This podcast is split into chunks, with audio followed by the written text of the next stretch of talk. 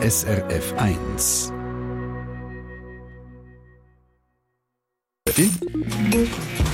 SRF 1 Ratgeber Konsum.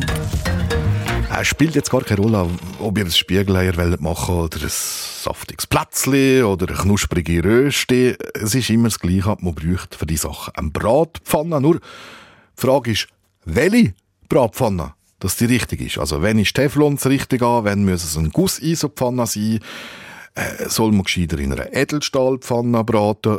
Bei uns gibt es jetzt so ein kleines Bratpfanne ABC von unserer Konsumratgeber-Expertin der Maria Kressbach. Willkommen, schönen guten Morgen. Guten Morgen. Ähm, äh, Maria, was glaube ich in jeder Küche hat, sind so die Teflonpfannen, die beschichtet und die sind ja auch super, weil mhm. es klappt nicht alles an.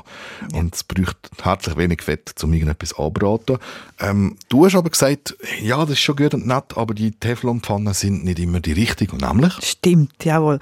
Also Teflon oder auch Titanpfannen, die sind nicht gut, wenn man etwas muss scharf anbröteln oder wenn man etwas lang bröteln. Ja, auch flambieren sollte man nicht in der Teflonpfanne, weil die haben einfach grosse Hitze nicht gern und da kann das Material verzeichnen und am Schluss steht dann der Boden nicht mehr gerade auf dem Herd. Und was auch noch ist, ab 200 so bis 260 Grad fängt die Beschichtung an, sich lösen und verdampfen. Gut, ich bin jetzt einfach ehrlich und sage, ich habe im Fall beides schon gemacht. Also immer wieder scharf angebraten in einer ja. Teflonpfanne und äh, ja, auch flambiert habe ich schon Pfanne. Nicht gemerkt. Entschuldigung. äh, das ist ja immer so ein Thema, das sind Teflonpfanne. Jetzt aber das, was du jetzt sagst, oder? Das verdampfte Beschichtung. Mhm. Ist jetzt das schädlich für die Gesundheit oder nicht? Also, äh, es kann tatsächlich unangenehm werden, wenn man eine Teflonpfanne zu heiß werden lässt, weil eben die Beschichtung die fängt an verdampfen bei grosser Hitze. Wir schnaufen das ein und das kann dann wirklich sogenanntes Teflonfieber geben, also Übelkeit, Kopfweh, Fieber, so ein bisschen wie eine Grippe. Und äh, ja, was jetzt nicht direkt so gefährlich ist, was man ja auch immer diskutiert, wenn Teflonpfanne Kratzer hat. Also auch wenn sich jetzt kleine Teile lösen und wir nehmen das mit dem Essen auf, dann scheidet mir das unverrichteter Dinge wieder aus. Also eine Darmbeschichtung, Teflon. Also, nein, natürlich nicht. Also wenn man es richtig braucht, ungefährlich, aber hat es nicht wahnsinnig gar heiß. Mhm. Welche Pfanne nehme ich denn, wenn es jetzt das braucht, wenn es wirklich heiß muss sein, scharf anbraten? Mhm. Und wenn es dann auch noch eine beschichtete Pfanne soll sein, weil man eben zum Beispiel wenig Fett will, zum Anbraten, dann kann man auch eine Pfanne nehmen mit Keramikbeschichtung.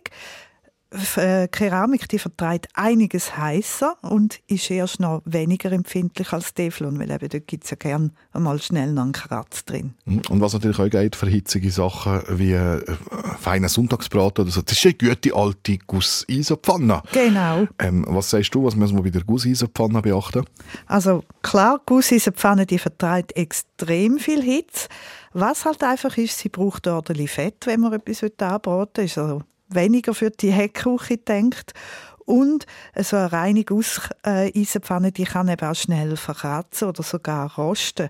Wenn man das nicht will, dann schaut man vielleicht, dass man eine Pfanne mit Emailbeschichtung nimmt oder sonst eine Chromstahlpfanne. Was aber dann, glaube ich, mehr etwas für Profis ist, oder? Ja, das stimmt. Also, äh, Chromstahlpfanne kann man auch sehr heiß werden lassen, aber das braucht Zeit, weil das Material eben kein guter Wärmeleiter ist. Und was bei denen eben auch noch ist, das Zeug hockt einfach schnell gern an. Es braucht um tatsächlich ein bisschen Übung, wenn man mit einer Chromstahlpfanne brutzeln mhm.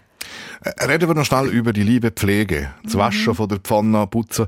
Wie macht man es richtig? Darf man die, oder welche darf man in Geschirrwaschmaschine tun?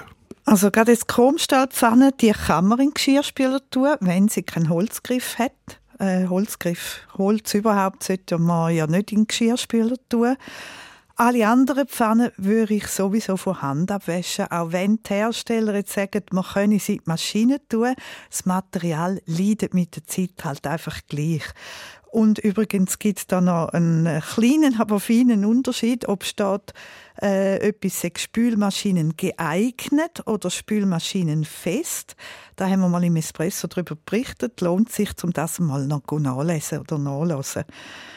Jetzt sicher nicht in die Maschine gehören Teflonpfannen, das greift Beschichtung an. Und das Gleiche gilt auch bei Gusseisenpfannen. Die kann sogar rosten mit der Zeit.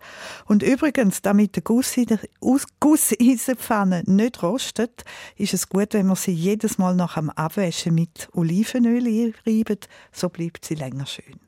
Danke, Maria Kressbach. SRF 1 Ratgeber Konsum. Und wenn ihr jetzt übrigens findet, die Sache mit dem Spülmaschinenfest und Spülmaschinen geeignet, die Welt ihr gerne nochmal nachlesen. Der Link und natürlich alle Pfannentipps von heute gibt's auf srf1.ch unter Ratgeber. Eine Sendung von SRF1. Mehr Informationen und Podcasts auf srf1.ch.